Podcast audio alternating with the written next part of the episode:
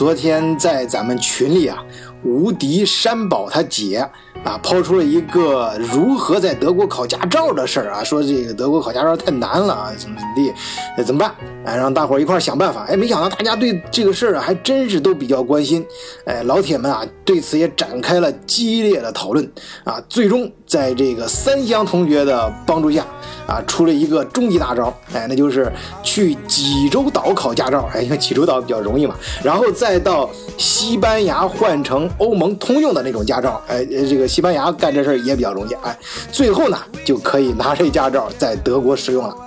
不过呢，最后还是喜子同学啊，深明大义啊，把我们拉回了正确的轨道。劝大伙儿还是认真的在德国考驾照吧。说到德国驾照啊，哎，晚醉不才，哎，当年我也是笔试呃那个路考呃一次过，直接就拿到驾照，但是我学的真不好啊。不过我清楚的记得啊，就是当时我的教练啊反复叮嘱，就是说我教你开车绝对不是说呃或者不是单纯的去为了考试，更重要的是为了你的生命安全。安全驾驶不仅是为了你自己，也是为了马路上的其他人。那我当时呢，肯定是听不进去啊，啊，觉得他在背教科书嘛，而且太啰嗦，这可能他作为老师不得不说的一些话吧，啊，所以没当回事儿。所以我现在回想起我刚摸着方向盘那时候啊，那可真是一个不折不扣的马路杀手啊！你想，我刚拿到驾照的时候，那那时候年轻气盛啊，确实也挺野的。就第二个礼拜就一个人从呃汉堡开到斯图加特，然后再开回来，呃，这两个城市之间单程七八百公里啊，啊，来回就是将近两千了。然后开到城市里面啊，觉得自己很牛了，开这么长距离，所以说。根本就无视各种交通规则啊，像这种马路上肆意的拐弯，然后变道，呃，甚至逆行啊，逆行这事我还真干过啊。这这，现在回想起来啊，我那就是刚拿到驾照那一年，我真是运气好。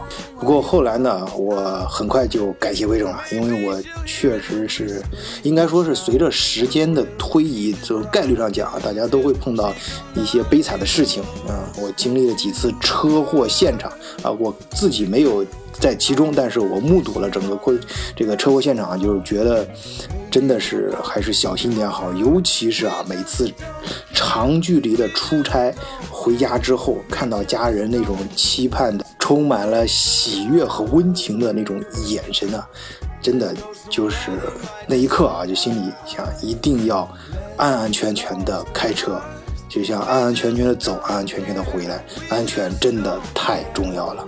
所以最后啊，我也劝大伙啊，就是咱们要在德国开车的话，还真的就咱老老实实的在德国考驾照吧。哎。好，今天扯了这么多，咱们进入正题。因为昨天聊驾照的时候啊，跟大家说好了，说今天这个正好跟大家讲一个没有驾照在德国开车的故事。正好群里也有朋友在催更，所以说我们就把它作为德国创业故事的第四个故事吧。这个故事啊，要从小杨同学上语言班的时候说起。那时候他刚到德国。第一个非常奇怪的事情就是德国为什么那么多中学生会抽烟啊？而且啊，德国人那么干净，为什么允许烟头可以随地扔啊？这我想这一点呢，刚到德国的朋友都深有感触啊啊呃，尤其是，在德语区好像都这样，我记得去瑞士德语区也是这样。最要命的就是公交车站遍地都是啊，特别是那个月台上等车的地方。据我自己观察，这几年好像变好了。我猜想啊，是不是因为最早的时候就设施没弄好，大家害怕那烟头塞到一个固定的地方会引起火灾？不知道。反正小杨刚来的时候啊，还是像我说这样，遍地都是。呃，他自己是从来不抽烟的，所以也不喜欢别人抽烟，因为。这样别人抽他不抽，那不就跟着别人吸二手烟吗？这谁都不舒服。不过啊，这凡事都有个例外。很快，小杨就遇到了他的例外，那是语言班里新转来的萌萌小姐。这位萌萌大小姐啊，在课间的时候，哎，喜欢去天台上抽烟。这事儿啊，说来还真是奇怪。小杨自己也不明白，为什么看到这萌萌同学抽烟的时候，他一点儿都不烦，甚至看的还非常痴迷。看那随意舞动的手指，像是在空中舞蹈；还有飘逸的秀发，凌乱而性感。有时候啊，一个人喜欢另外一个人，就是这样的，没原因，就是那一瞬间，那一眼，看上了就是看上了，喜欢就是喜欢。小杨同学啊，几乎每天都会装作若无其事的样子，去偷偷的看这一瞬间。终于有一天，小杨忍不住了，他鼓足了勇气去搭话，什么出身、理想啊，人生的各种小目标，磕磕巴巴的讲了老半天，小杨自己都不知道自己在说些什么。可是萌萌小姐却听得非常认真，最后眉头一紧，烟头一扔，哎，吐出了最后一个烟圈，说道：“周末你跟我一起去意大利呗。”什么？小羊根本就不相信自己的耳朵。哎呀，这么直接，这也忒有性格了吧？大爱呀！小羊使劲攥住自己的手指，勉强抑制住内心的狂喜，啊，故意咳嗽了一声。嗯，这个幸福啊，有时候来来的忒突然了。哎，小羊只能故作镇定，嗯了一声之后。我想应该哎有时间吧，仅仅隔了一天，这可以说是转眼就到了周五的下午。可是对于小杨来说，这两天像是两年一样，内心经历了无数个兴奋的猜想和假设。不过萌萌小姐还真是没有逗他玩，也更没有骗他。哎，不知道从哪里弄来一辆奥迪，两人便一路南下，翻过阿尔卑斯山，就是意大利米兰。我在前面的节目里啊，跟大家聊过，从德国南边到意大利北边有两条路线，啊，要么走奥地利列支敦士登，要么走瑞士，景色呢都非常棒，山顶是白雪皑皑，山坡上墨绿的松林四季常青。山下是蜿蜒清澈的溪流小河，穿插其间的草地上随意懒散着走着几头牛，还有黑木白墙搭建的充满欧洲风情的小木屋，能给你带来无限的遐想。不过这路上啊，小杨对这些美景还真的没太在意，为什么呢？你要知道，咱们在现实中大伙儿常说的那个词儿，有个词儿叫“秀色可餐”。哎，大家想想啊，这个秀色一般指的是啥？哎，它一般指的还真不是自然景观，往往指的就是人。啊，这个“餐”呢，说的也不是用嘴吃，而是用嘴吹。所以啊，这跟美女在一起的时候，老干部啊一般都喜欢吹自己当年是如何如何的英雄啊，而这个没有多少人生经验的毛头小伙子小杨怎么办呢？哎，他可以谈理想啊，啊，没经历过的事儿，理想总行吧？梦想啊对，年轻人最不缺少的就是梦想，尤其是创业的梦想。可以说，少女有多少种美梦，小伙子就有多少个创业的点子。每一个点子，我都能实现你的一个美梦；每一个点子都能改变世界。在上一次错误经验的指导下，小杨啊，这时候就搁着劲儿的吹呀，大谈特谈自己的创业梦。哎，不过女人呐，有时候就是这么奇怪。男人啊，越是绘声绘色的讲个啥，就是那种自我感觉超棒的那种啊，但是在他听来啊，可能就是个屁啊。但是呢，有时候他乱七八糟的一些东西，哎，这女人会把他都听到耳朵里。呃，萌萌小姐，哎，就是这么一个少言寡语的听众，哎，她对小杨这种蹩脚的言谈啊。并没有表示多大的反感，啊，不时呢还应和两声，哎，也不知道是出于礼貌还是真的听懂了。我累了，你开一会儿呗。萌萌突然说：“我怎么？你别告诉我你不会开车呀？啊，不不不，我会，只是我刚来德国还没驾照。驾照？我也没啊，这跟你会不会开车有什么关系？什么？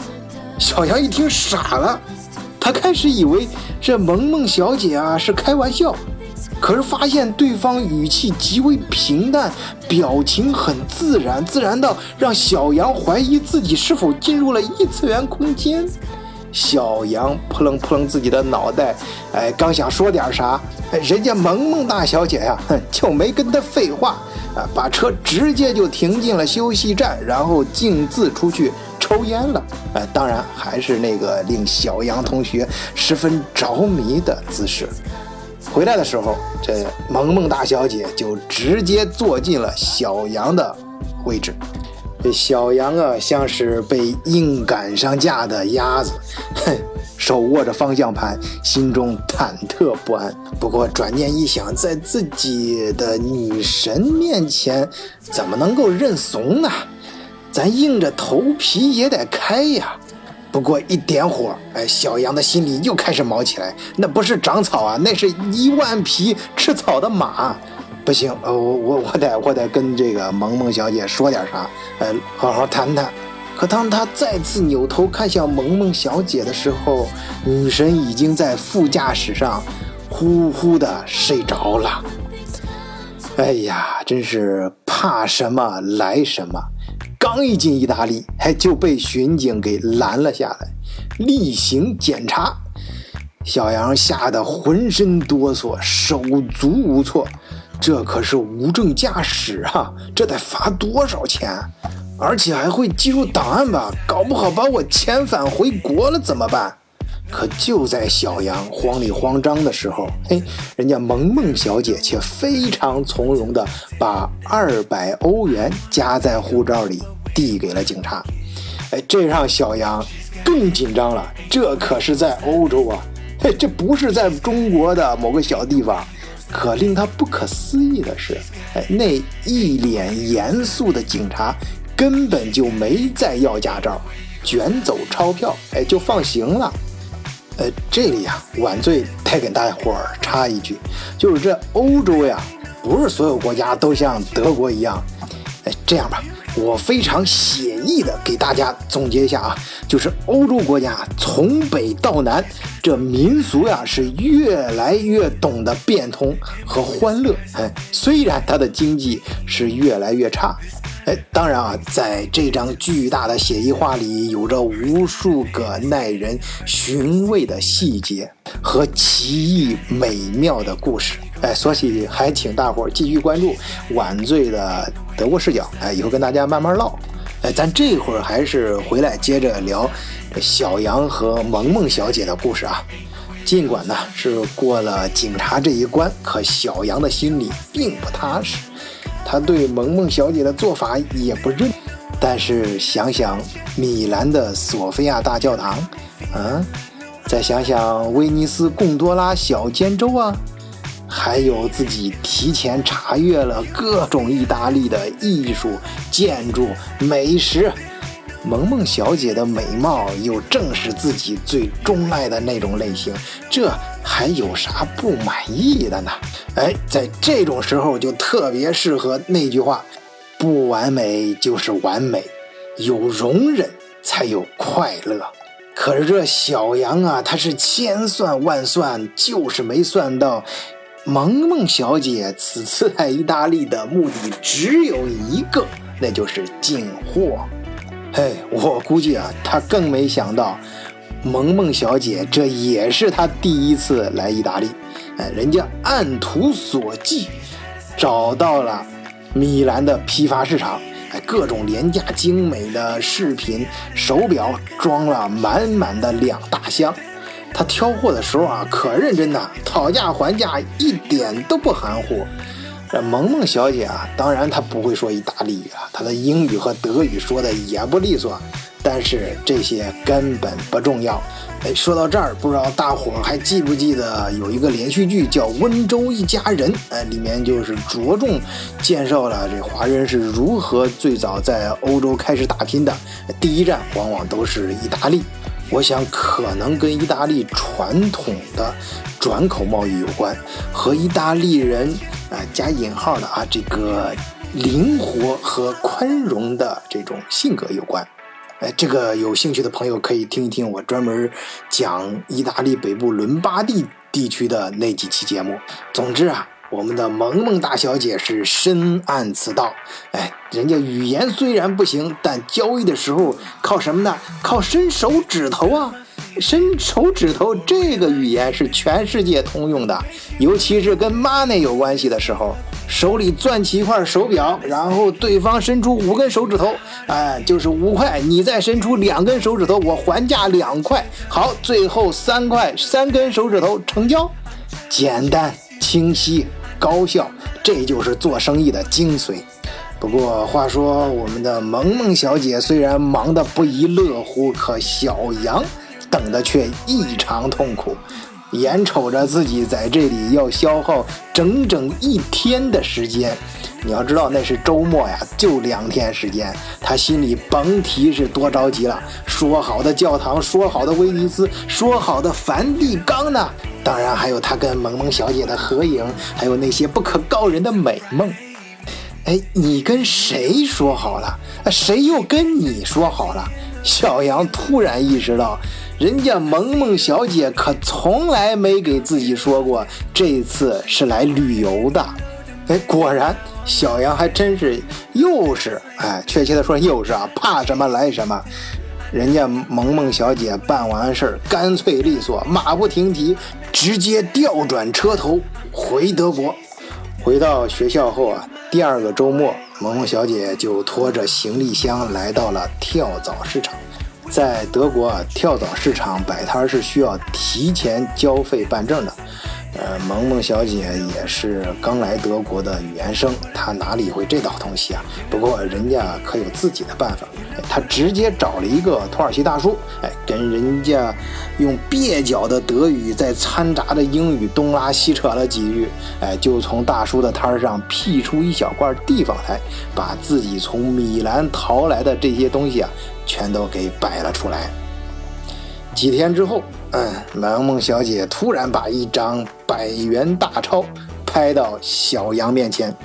你不是口口声声跟我说要创业吗？我们就从这里开始吧。这是上次你陪我去意大利的分红。小杨看着这钱，心里却高兴不起来，总觉得自己是上了一条贼船。萌萌小姐本来。是他一见钟情的女神，经过这次惊心动魄的旅行，毫不意外地转变为惊诧和害怕。但是与此同时，萌萌小姐对他又有一种不可名状的魔性的吸引力。萌萌小姐啊，真正用在学习上的时间可真是不多啊，成绩自然也不好了。不过幸好有小杨伴其左右，哎，不厌其烦的给他补课，所以萌萌小姐的考试，哎，也都能勉强混过关。进入大学后依然如此。细心的小杨发现，其实他和萌萌是完全不同的两种人。首先是创业的方向，自己关注的是科技和创意。有一套完整的想法，他想做那种很炫很牛的公司，而 M 小姐呢，根本不会去考虑什么科学技术，甚至她不会在乎有没有公司，她只关注是否盈利、资金运转的效率。在做事情的方法上呢，两者也大相径庭。小杨喜欢精耕细作，讲究步骤和程序。而萌萌，一切都追求简单，甚至是野蛮、粗暴、直接、有效。几年时光眨眼而过，转眼间两人就到了毕业的时候。小杨学习本身就认真刻苦，再加上每门功课都要给萌萌一遍又一遍的补习和讲解，所以知识倒是学得越发扎实。啊，门门功课都是学校里的前几名。毕业后，他受到教授的赏识和推荐，直接进了德国大公司。萌萌呢，他的大学呀，有一半时间都是在小商贩市场上读的，啊，七搞八搞这几年下来倒是存了不少钱，啊，刚一毕业他就换了法人签证，在商场里面有了一家自己的店铺。那年呢，萌萌二十五岁，他父母开始催婚了，他二话不说，直接就把小杨给带回家过年了。这小杨是个典型的闷骚男呐，他被咱们的萌萌大小姐一路裹挟之下，最后哎临了了到领结婚证的时候，这哥们儿怂了，哎，这回他还真的是说了一次 no。小杨喜欢萌萌确实不假，但他还完全没有做好结婚的准备，而且他确实有自己的创业梦想。毕业设计的软件得到了教授的大加赞赏，只要经过专心的打磨和优化，那就是一款不错的产品。当萌萌再次找到小杨的时候，小杨细致的给他分析了两人的不同，细致讲述了自己的想法。可是以萌萌的性格，哪愿意听这些呀？你，哎，你就简单的跟我说，你喜不喜欢我吧？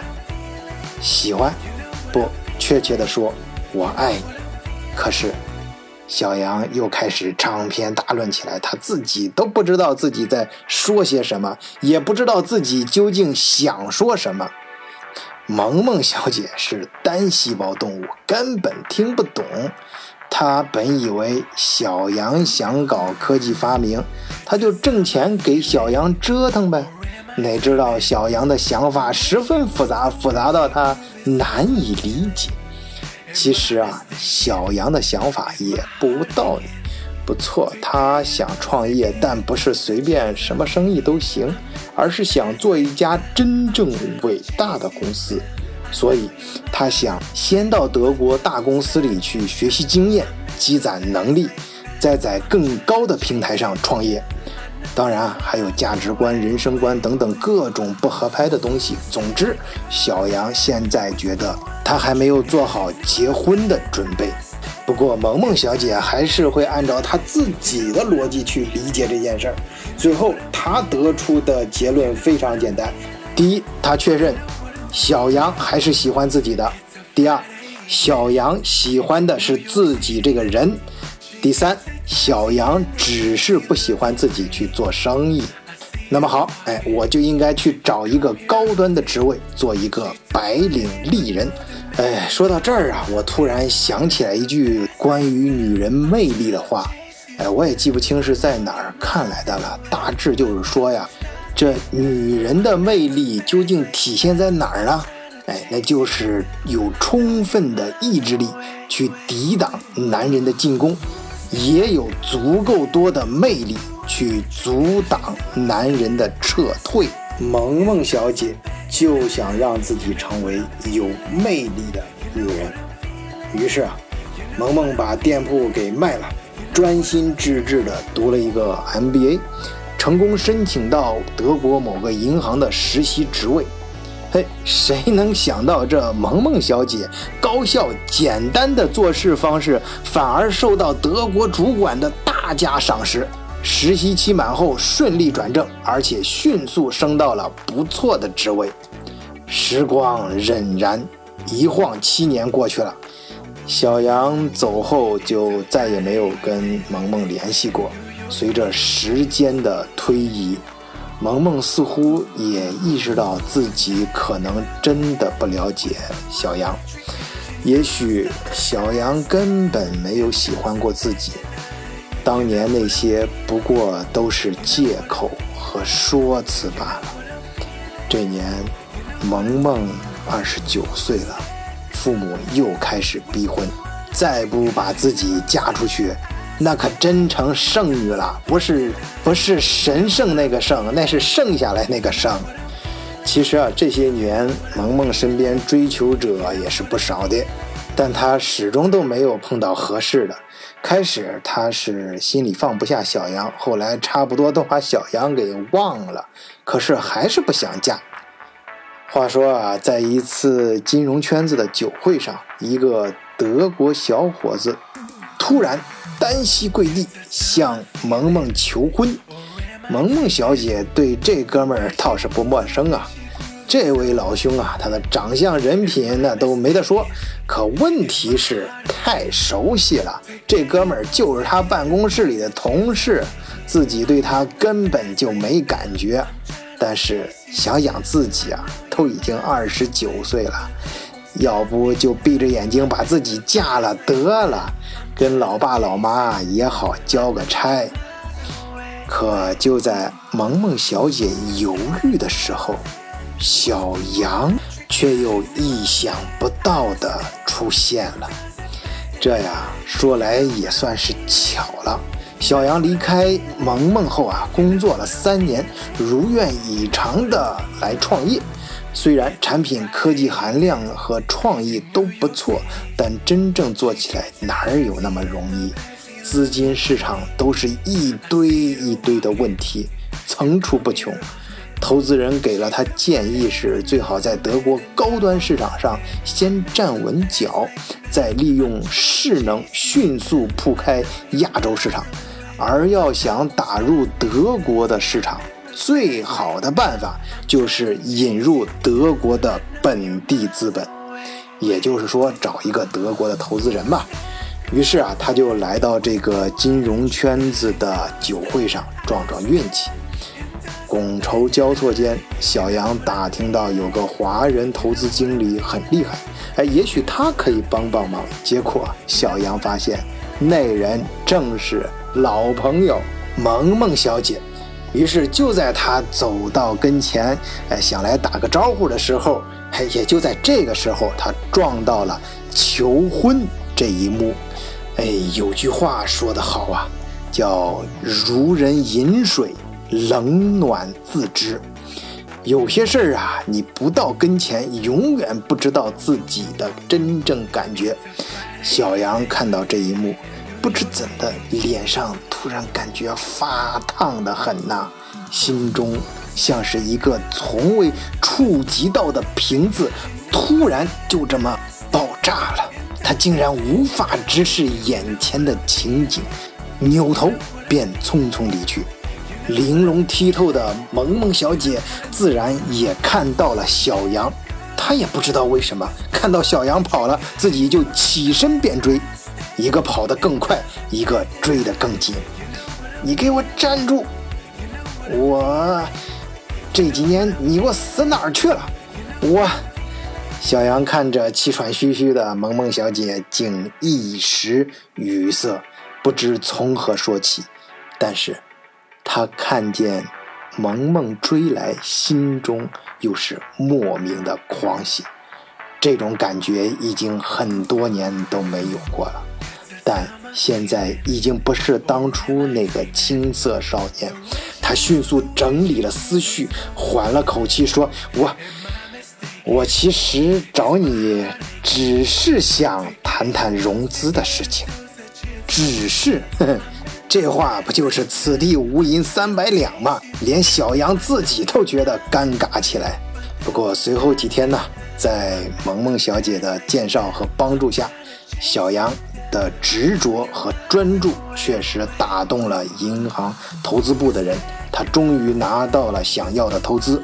虽然不多，但总算达到了目的。当然，咱们简单干练的萌大小姐自然也不会忘记自己那点事儿啊。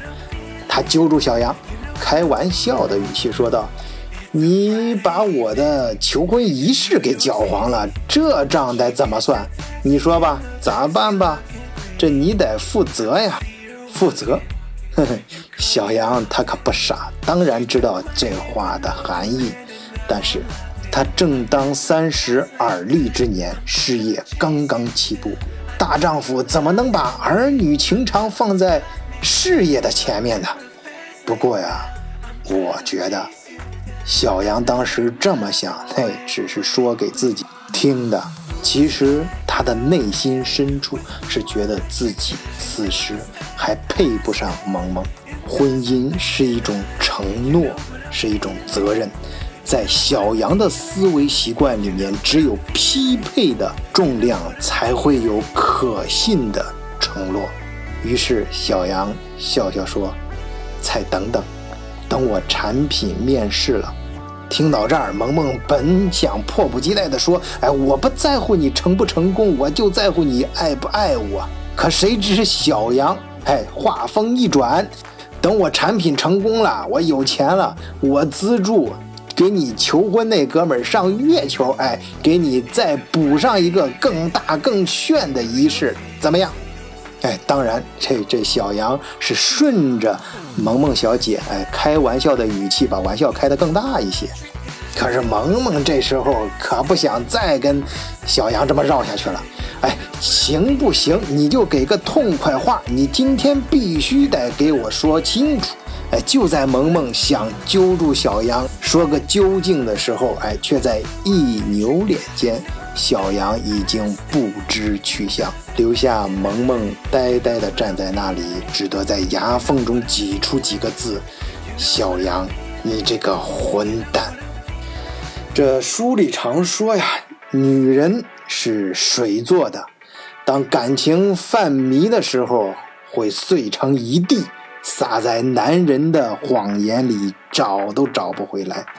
于是，在二十九岁这年，萌萌小姐又没嫁出去。此后，她内心反倒不着急了，剩女就剩吧，一个人过也挺好。岁月如歌，又是三年的时光，萌萌小姐自己过着过着，不知道怎么就变成了众人口中的女神。他也不知道大家是否是赞美啊，还是讽刺。单细胞动物吧，就是单细胞。他不愿意去多想，过得自由自在便好。三十二岁还没嫁出去，干脆就不嫁了，安心的做一个女神也挺好。可是命运之神总会把巧克力放在你意想不到的地方，你既不知道下一颗何时出现。也不知道下一颗的味道。小杨这三年创业生活可以用惊心动魄来形容。他常常想，幸好自己是单身，没有家庭的牵挂，敢想敢干，而且说干就干。他的公司也是起起落落，险象环生，就这样野蛮地生长起来。在风风雨雨中，小杨渐渐习惯了杨总的称呼，修养也不知不觉地超越了自己的年龄。那是一次人工智能的行业论坛，休息的时候，他想到天台上透透气，却不料又看到一个萌萌小姐的身影，也是在天台上。虽然已是物是人非，休闲装改成了职业套装，帆布鞋改成了拉达，但还是那种抽烟的姿势，依然是那种性感的身材。看着他慢慢走来，萌萌这次镇定了许多。杨总，嘿，你也来了？这是我们行业的会议，我当然会来。你怎么来了？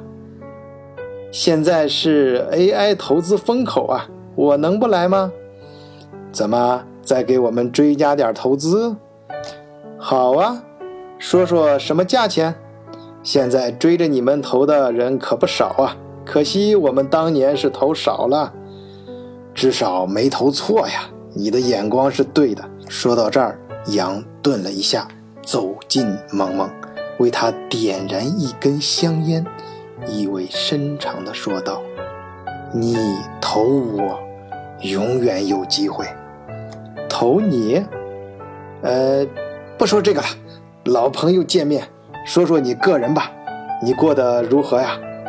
我嘛，嘿，已经从圣女晋升为女神了，一个人习惯了。萌萌小姐望了望远处，欧洲老城到处是深红色的房顶，她回头淡淡的问道：“你呢？孩子都会打酱油了吧？”我，嘿，哪有时间呢？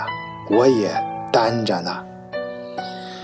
哎，你现在是标准的钻石王老五啊，别挑花了眼。这男人和女人可不一样啊。”萌萌也不知道自己怎么就莫名其妙起来，滔滔不绝的成了自己平时最讨厌的那种话痨，而这一次却是小杨在静静的听着，不过他一个字都没有听进去，他忍不住又一次回想起第一次在天台上看到萌萌的情景，眼前。还是那灵动的手指，迷人的秀发，就连吐着烟圈的姿势依旧如初。